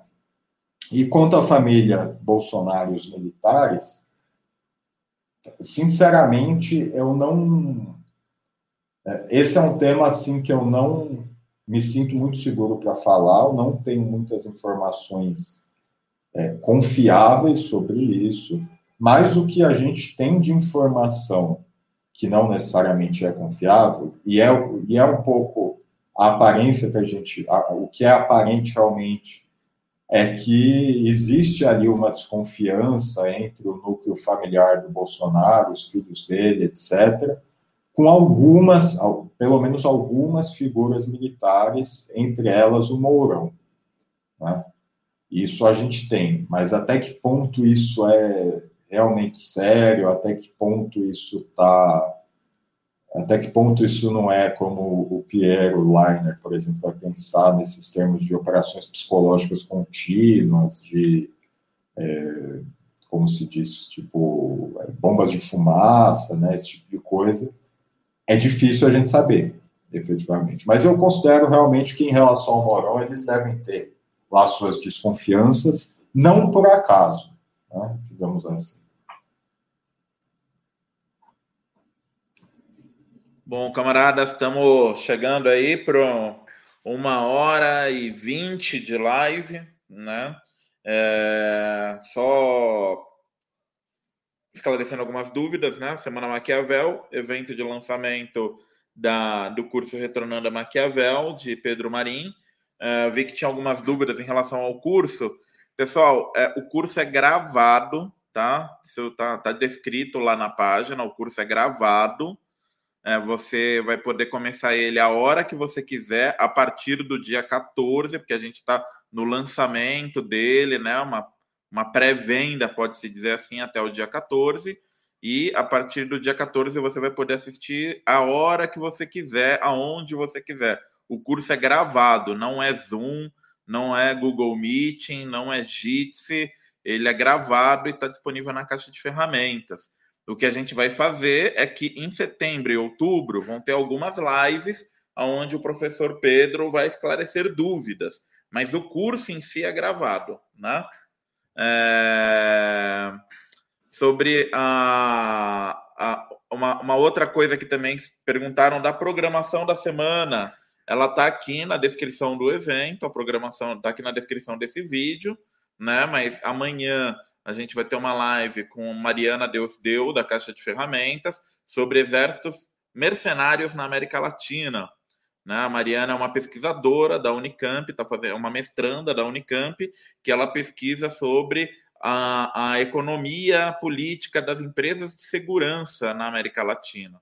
Né? Então, ela, ela sabe tudo sobre essas empresas mercenárias aí, Blackwater, Grupo Wagner, cyber sei lá o quê, né? Tem um monte de empresa aí, é um supermercado de, de exércitos mercenários que tem hoje em dia, e amanhã ela vai falar disso. Lembrando que a aula, o curso do Pedro Marin tem uma aula sobre né, forças mercenárias, que é o, o abordado no, no, livro de Maquiavel, O Príncipe. Né? Então vai ser um diálogo muito rico aí amanhã. É, e as, as forças mercenárias estão super atuantes no, no, nas desestabilizações na América Latina, né? É só a gente ver aí um monte de mercenário colombiano que estava envolvido no assassinato do presidente do Haiti. E segunda-feira a gente tem a última live dessa primeira fase do lançamento da Semana Maquiavel, que é uma live com Jones Manuel, nas sete horas, né? Será no canal do Jones, no canal da Revista Ópera, né? E no canal da Caixa. É, e a gente vai falar sobre as manifestações de 2021 e o 7 de setembro. Então, essa live ela vai estar tá discutindo o 7 de setembro na véspera do 7 de setembro. Então, está muito difícil, inclusive, para se preparar para essa live, porque todo dia tem uma notícia nova, tem golpista aí foragido, sendo preso, não sei o que. Hoje foi a Carla Zambelli, né?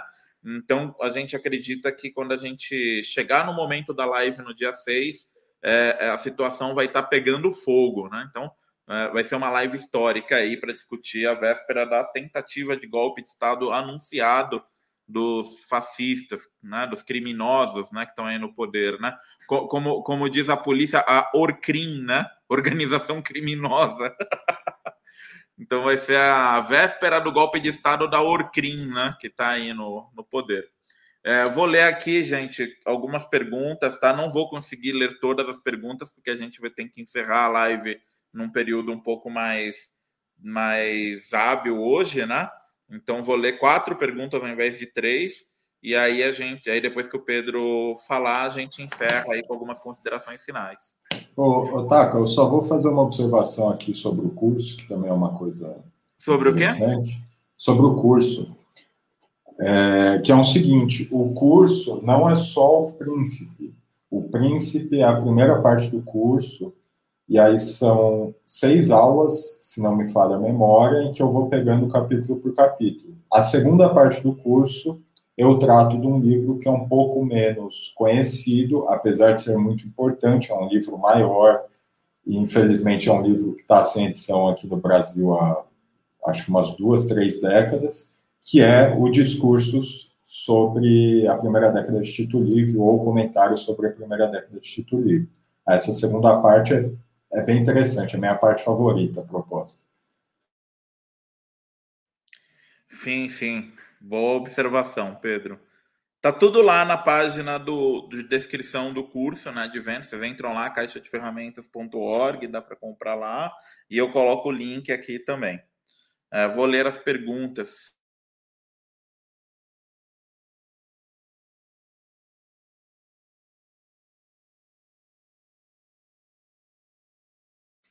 Estava com o microfone desligado, perdão, gente. Lendo as perguntas. Ó. Algumas revoluções populares na América Latina não foram exitosas, contando com a participação das Forças Armadas. Porque a brasileira sempre está ao lado das elites e do poder, porque as Forças Armadas brasileiras, né? Aí aqui, ó, pergunta desse Ken Naster. Hoje, o Exército está muito presente no Estado. Com tantos militares no governo, como retirar eles? Não parece que vai ser fácil. E... Alguns comentários, muitos comentários. Então.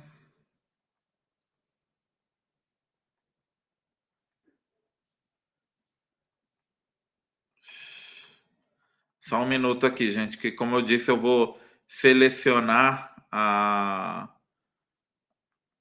Como eu vou, eu disse, eu vou selecionar aqui o, as perguntas. Então.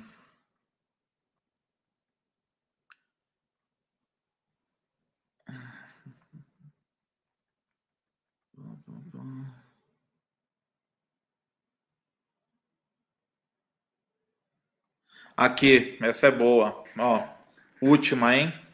Em um cenário de fragmentação das esquerdas, como um dos grandes problemas que enfrentamos atualmente, há condições concretas de uma resistência vitoriosa a um eventual golpe? Isso é o que eu penso todo dia, Ítalo. Todo dia eu penso isso. Mas eu vou deixar para o Pedro responder, porque ele que é o Maquiavel paulistano aqui. Com você, Pedrão. Bom, é, vou começar pela das revoluções populares e a participação das Forças Armadas. Né?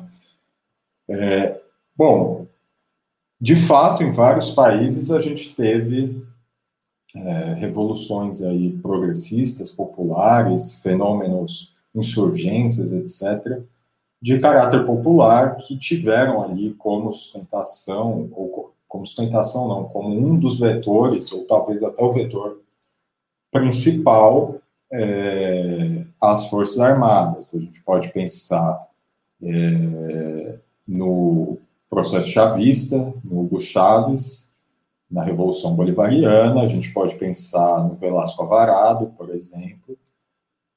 E o que eu diria é o seguinte: é, aqui no Brasil a gente também tem fenômenos desse tipo. Então, veja, é, o tenentismo tinha ao menos uma, da, uma, uma das frações do tenentismo muito importante, era uma fração de caráter popular, democrático progressista.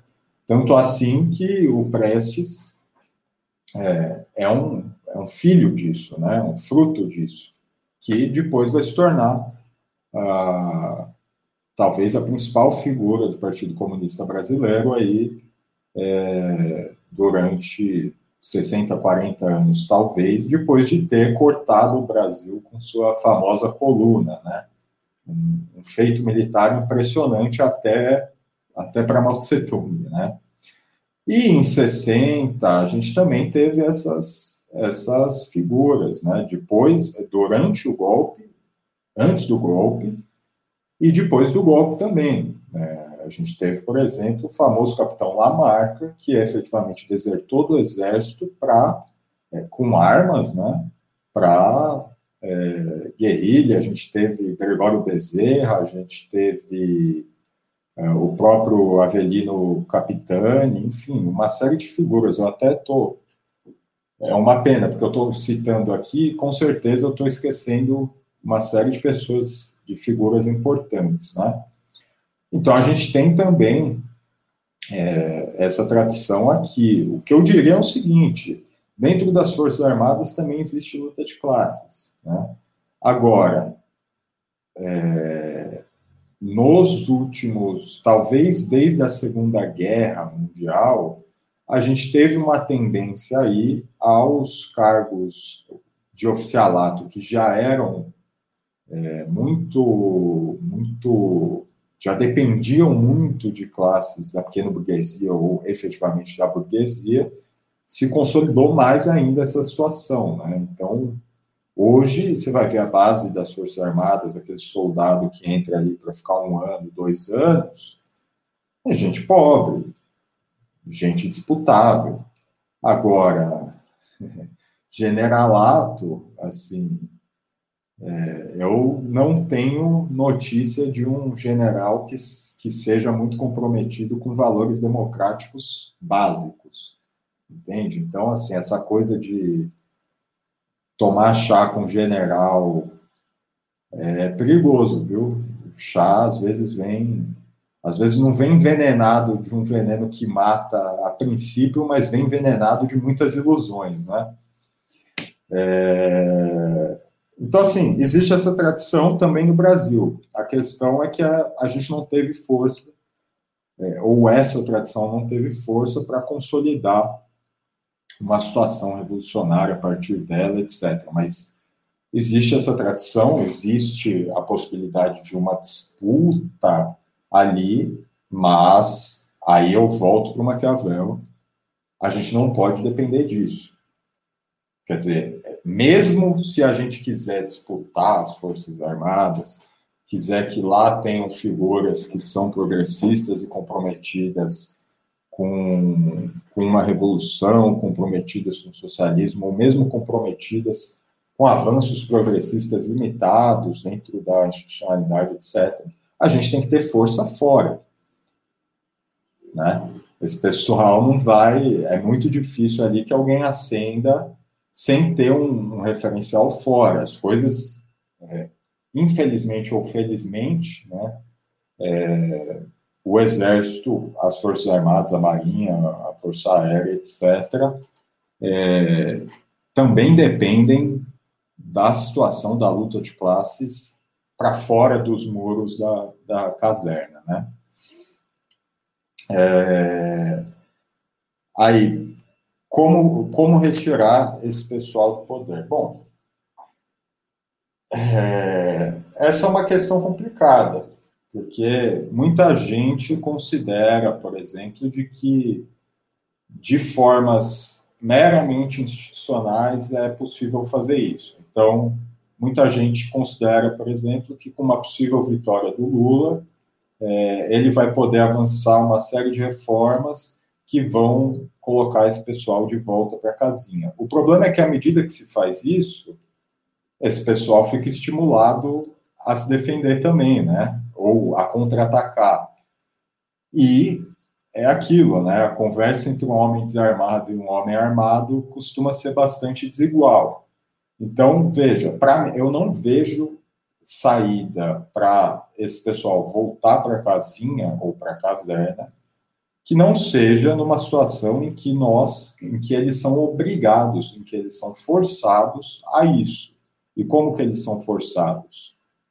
Se a gente tiver força, se a gente tiver condição de falar assim, olha, se vocês vierem para cima, vai ser, vai ser pior para vocês, né? Então, é... e tem outras coisas também que veja. Em última instância, se a gente quer, do ponto de vista institucional, para uma situação em que eles não têm mais abertura para fazer isso, quer dizer, pensando aí numa coisa bem é, idealista, democrática mesmo, a gente tem que mexer na Constituição, tem que mexer no, no artigo 142, por exemplo, tem que rediscutir a GLO, tem que, por exemplo, rediscutir, aí eu vou até para um caminho que, por exemplo, o coronel Marcelo Pimentel, eu sei que ele não concorda com isso, mas para mim eu não vejo outra saída por exemplo, a questão da justiça militar tem que ser repensada. Não se pode criar essa situação de, de um tribunal excepcional para militares, é, mesmo porque, veja, ok, o militar precisa de um código, é, de um ordenamento próprio, porque, afinal de contas, realmente é uma, uma, uma situação diferente. Mas isso não implica ele ser julgado pelos pares dele, ser julgado por generais no tribunal militar, etc. Isso, inclusive, está na origem, é, em parte, está na origem dessa separação que os militares têm muito, essa perspectiva de que eles são uma coisa diferente dos civis. Porque, em última instância, o militar, ele não se pensa... É, como um seguidor constitucional. Quer dizer, a lei última para ele não é a lei civil, mas a lei militar, que ele pensa como honra militar. E ele realmente, ele pode ser punido por coisas que civis não podem ser punidos. Se você veja como isso é diferente, como isso é importante para a gente pensar isso. Se, se o Takahashi, por exemplo, ele está trabalhando numa empresa, aí ele vai lá e falta na empresa, o patrão dele vai poder é, demitir ele, vai poder sacanear ele, vai poder fazer até coisas piores, não sei o quê. Mas o, o patrão dele não pode prender ele.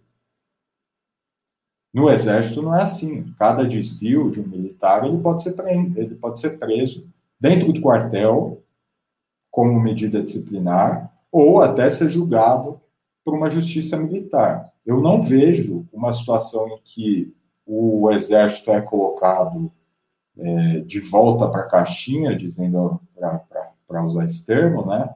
Em que não se mexa nessas coisas que são maiores e que dependem, talvez, até de uma reforma constitucional. Então, assim, de um jeito ou de outro, até para quem acredita numa resolução das coisas por vias, é, por vias simplesmente institucionais, vai ser necessário ter uma situação de força, contar com força, contar com a possibilidade de resistir a qualquer, qualquer tipo de tentativa golpista. E aí a gente vai para a última questão, se há condições concretas de enfrentar, se a esquerda hoje tem condições concretas de enfrentar o golpe. É, assim, eu espero estar muito mal informado, é, mas eu acho que não.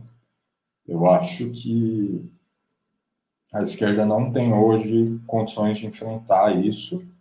É, no entanto, eu considero realmente que os militares teriam dificuldade em manter uma, uma situação de é, governo pela força, governo com regime fechado, digamos assim, um governo excepcional, por muito tempo. Então a gente ia ter uma situação aí, um, uma dualidade esquisita, né, em que nem nós conseguimos impedir o avanço deles, mas em que eu considero que eles também não conseguem avançar muito longe. O problema é, qual que é o problema? Qual que é a grande questão que eu, quando eu, quando eu fiz o cartão turno, eu queria colocar, que é o seguinte, pode não ter um golpe, eles podem, inclusive, recuar, eles, a gente pode estar, daqui a dois anos, pensando de novo como a gente estava pensando em 2016, 2014, 2018, ah, os militares agora eles foram derrotados, estão lá na caixinha, etc. Só que o problema é que essa é uma tendência que está colocada, que se colocou e que pode. Existem várias opções estratégicas para eles se manterem, retornarem ou fazerem um, um falso, um, um, falso passo atrás, né? Por exemplo, isso não é não é de se considerar é, inviável a possibilidade de uma série de candidaturas militares que aí vocês vão me dizer, ah, mas é isso é democrático. É, mas é uma situação excepcional, porque você tem um cara, por exemplo, um general, que passou a vida dele inteira comandando tropas, formou tropas sob a sua batuta, é, que de repente se torna presidente, ou que se torna governador, ou que se torna deputado, que se torna uma série de coisas. A gente viu, é o que eu disse, de 1889 até 64, a gente, ok, tem alguns golpes aí, tem poucos golpes, só que não tem um mês, um dia, um ano em que a presença militar não está não tá colocada. Então, aí que tá. A primeira coisa é a gente pensar, veja, existem os militares, eles não são uma coisa que nasceu em 64, ou em 1889, ou em 54, ou em 45, ou em 61. A todo momento eles estavam presentes, dentro do governo, conspirando contra o governo, fazendo alianças, se candidatando à presidência. Façam um exercício, eu até participei de um podcast e recentemente o, o Marcelo Pimentel também falou isso Vejam, coloca aí no Wikipedia, ano a ano, é, a cada quatro ou cinco anos, né, as eleições que a gente teve no Brasil e conta em, em, ao final quantas eleições tiveram e quantas eleições tiveram a participação de um militar. Vocês vão ver que praticamente todas tinham um candidato militar. E que ele normalmente, e isso é um fenômeno, é uma coisa curiosa a propósito. Eu não explorei isso, mas talvez para alguém aí que queira escrever alguma coisa sobre isso é interessante. Normalmente eles tinham 30% dos votos, essas candidaturas militares.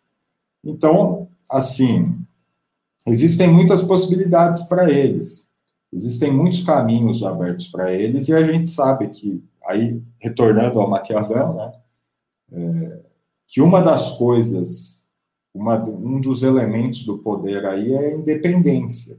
E a independência em relação a outras forças, o que se consegue tendo força própria, e a independência em relação às alterações, à fortuna, né, às, ao acaso que podem se apresentar. E nesse caso, a independência é garantida você mantendo várias opções abertas, vários caminhos abertos. E a gente tem, de fato, o, o, o partido fardado tem muitos caminhos abertos. Caminhos institucionais, caminhos não institucionais, caminhos semi-institucionais, enfim, né? Muitas coisas. Então, eu acho muito difícil. É, se marchasse um golpe, eu não acho que, que a esquerda hoje esteja preparada para enfrentá-lo, infelizmente. Para impedi-lo, né? Bom, obrigado aí, Pedrão. Estamos a uma hora e 42 minutos de live, né? Muitas perguntas aí, enquanto o Pedro estava respondendo a última rodada de perguntas, mas precisamos encerrar, pessoal, né? Porque depois vai virar podcast e tudo. É, gente, eu sei que o papo tá bom, final de semana, sábado à noite. Muita gente que está aqui ouvindo ainda está em um certo isolamento, né? Eu e o Pedro, pelo menos, estamos, né? Apesar da gente se sentir meio alien com isso. Estamos aí no isolamento ainda. É... Mas a gente precisa encerrar. Né? Então, agradecer todos e todas pela presença, agradecer o Pedrão aí por se preparar para essa live. Lembrando que a gente ainda tem mais duas lives já programadas. Amanhã, Exércitos Mercenários na América Latina, com Mariana Deus Deu onde vamos falar sobre as empresas de segurança e a participação delas aí no, no, no nos golpes latino-americanos.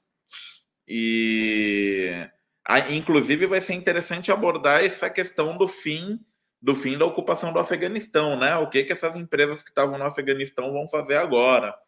Né? Vão, vai, provavelmente vai ser redirecionado grande parte para a América Latina. É, e segunda-feira teremos a live com o nosso grande camarada Bolche Fitness, Jones Manuel, né, a live sobre manifestações no Brasil de 2021 e o 7 de setembro, a live da véspera do golpe de Estado. Né? Então, ou da tentativa de golpe, ou do teatrinho de golpe, que seja, né? Mas vai ser uma live na véspera de uma data muito importante aqui do, do nosso país. Todo mundo pode acompanhar pela, pelo canal da Revista Ópera. No canal da Revista Ópera, o, o, as lives estarão sendo retransmitidas também. E entrando nos grupos de WhatsApp da Revista Ópera, da Semana Maquiavel, é, vocês recebem o link com um, antecipação. Lembrando também que a gente está com um sorteio lá no Instagram da Revista Ópera, um sorteio do Carta no Coturno. Então, quem não viu, entre no Instagram da revista Ópera, veja lá a publicação do sorteio do Carta no Coturno e siga as regras, né? Marque dois amigos, dê like, compartilhe, etc. Que aí a gente vai sortear um pouco antes da live do dia 6, a gente vai sortear quem vai ser a, o, o, feliz ganhador ou ganhadora do Carta no Coturno, né? É... Sempre reforçando, o curso, matriculem-se no curso. Ele está barato, ele é bom, ele tem muitos bônus de para quem se matricular agora no lançamento. Deu trabalho, a gente fez de coração e a gente realmente fez um curso que seja um instrumento para a luta, né? Para a luta aqui socialista, comunista, nacionalista, revolucionária, né? É um manual de estratégia, um manual de Maquiavel. Então, é, a gente conta com todos vocês que estão aí assistindo as lives, que quando chegar na segunda-feira, boa parte, todo, boa parte de vocês já vão ter recebido o pagamento na segunda-feira, né? Dia 6. Comprem o curso. Vamos fazer uma rajada de matrículas na segunda-feira. Vamos ter umas 40 matrículas na segunda-feira. Então, fica esse, esse chamado, essa convocação pré-dia 7, que a melhor preparação que a gente pode ter aí para esses golpistas é a gente entender um pouco mais de estratégia, dos fundamentos do pensamento maquiaveliano. Falei certo, Pedro? Maquiaveliano? Falou, Taka. Eu vou. Eu sempre engasgo nessa hora aí. Porque eu não quero é... falar maquiavélico, né? Meio, né? meio chavão falar maquiavélico. Sim, sim. É, então é isso, Bom... gente. É... E só aproveitar aqui também o finalzinho, vou colocar aqui uma, um chamado a todos e todas que estão assistindo, aproveitar que ainda tem pouco mais de 100 pessoas assistindo. É... Vamos todas às ruas dia 7 de setembro, tá? Não vamos no, nos acovardar, não vamos ficar criando justificativas para não ir. É importante ir. A única força que a esquerda e as classes populares têm de, de interferir no atual jogo é colocando massas nas ruas, entendeu? A gente não tem dinheiro, a gente não tem armas, a gente não tem meios de comunicação massivos. A única coisa que a gente tem é a nossa capacidade de mobilização e a nossa coragem. A gente tem que ter coragem, né? Pode parecer meio boçal falar isso, pode né, essa coisa de coragem, força, tal, não sei o que, parece até discurso de Bolsonaro, mas na situação que estamos agora, a única coisa que a gente tem é coragem, é determinação, capacidade de mobilização. Então temos que combater todos os discursos que estão tentando desmobilizar, que são discursos covardes. As pessoas estão querendo encontrar justificativas estratégicas, não sei o que, não sei o que, mas enfim, o camarada aqui estudou Maquiavel, né? Ele tem o cabedal estratégico teórico e ele está recomendando que a gente vá para as ruas dia 7, baseado no pensamento maquiaveliano. Então, temos que ter coragem, temos que ir para a rua dia 7, temos que mobilizar mais pessoas para ir para a rua no dia 7. Né? Não podemos ter medo toda vez que eles ficam balançando a arminha para a gente. A gente tem que ir lá e mostrar que temos pessoas nas ruas. Por quê? Porque o governo está encurralado. Vamos falar bem a real. O governo está encurralado. Ele... Só que quem está encurralando ele é a centro-direita. Né? O Alexandre de Moraes agora é um revolucionário de, de esquerda, eu não estou sabendo. Quem está encurralando o governo é a centro-direita, são os bancos agora, é a FIE, e mesmo assim eles reagem. Eles não estão tomando golpe e, e ficando sozinhos lá quietinhos, né? Eles estão reagindo, gente. Então a gente precisa entrar no jogo também, e é o único jeito que a esquerda das forças populares tem de entrar no jogo é botando gente na rua. E botando gente na rua dentro dos nossos termos, sem cair em provocações, sem cair em ultra-radicalismo, ultra-esquerdista juvenil, entendeu? A gente tem que ir lá juntar, botar uma grande massa na rua, mostrar para eles que boa parte do povo está com a gente, que a gente mobiliza boa parte do povo, que a gente consegue ter controle, que a gente consegue manter as coisas em ordem também na rua, tá? Ninguém aqui tem fetiche por vidraça quebrada e blá blá blá blá, né? Temos que combater qualquer tipo de provocação dentro das mobilizações. As nossas mobilizações têm que ser massivas. Então, fica esse chamado a todos e todas, mobilizem, mobilizem, vamos combater a covardia porque não existe lugar seguro para um povo que não defende seu país no próprio dia da independência, sabe? As pessoas precisam entender que a covardia é um escudo fino. Quem tentou se proteger através da covardia se lascou na história. Chamberlain ficou lá ignorando os avanços de Hitler, falando não, deixa ele tomar a Tchecoslováquia, deixa ele tomar isso, deixa ele tomar aquilo, e começou a Segunda Guerra. Né? Evo Morales, grande camarada Evo Morales, respeito muito, gosto muito dele, mas no começo do governo Bolsonaro ele estava super recuado, entregou César Battisti para o governo italiano para não se indispor com Bolsonaro, achando que isso ia garantir que o Brasil não fosse se meter na Bolívia, tomou um golpe de Estado apoiado pelo Brasil e pela Argentina. Não adiantou nada ele entregar o César Battisti. entendeu? Então, todo mundo que usou da covardia e do medo como escudo se ferrou na história. E a gente não pode ser o próximo. Então, vamos combater todo o discurso recuante, que estão recuando, que não quer botar gente na rua tal. A gente tem que criar um clima, a gente tem que criar uma narrativa amanhã, em segunda-feira, aonde as grandes forças, as, as, lideranças da esquerda vejam que as pessoas estão indo para a rua, a revelia do recuo delas. E com ordem, com muita disciplina. Forte abraço, irmãos.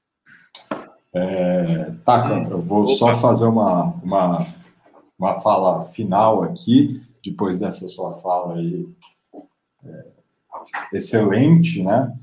É, falar que é, a gente tem que lembrar, para quem talvez fale, poxa, mas isso aí parece coisa de Bolsonaro, vamos lembrar do, do discurso de um certo revolucionário francês, né? Que recomendou audácia, audácia e mais audácia, né?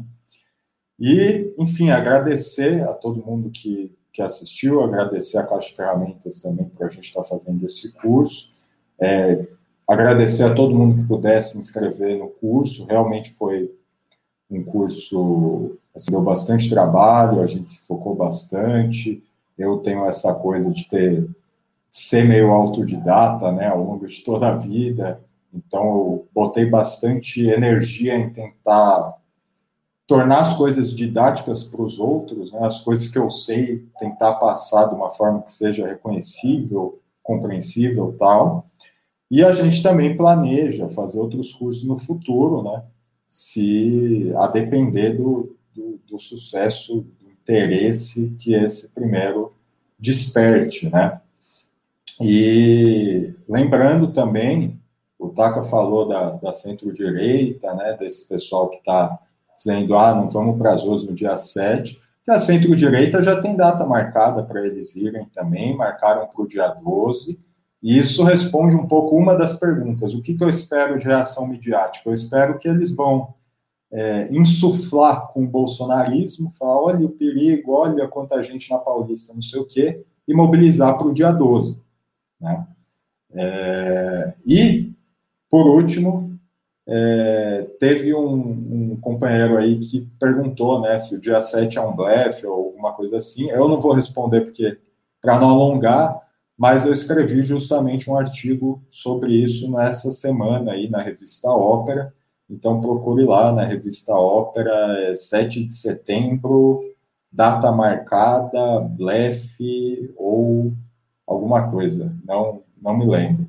Mas procura lá, revista Ópera, 7 de setembro, blefe, que tem lá uma, uma análise que vai por esse caminho.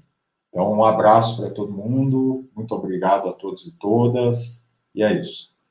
Até amanhã, camaradas. Tchau, tchau.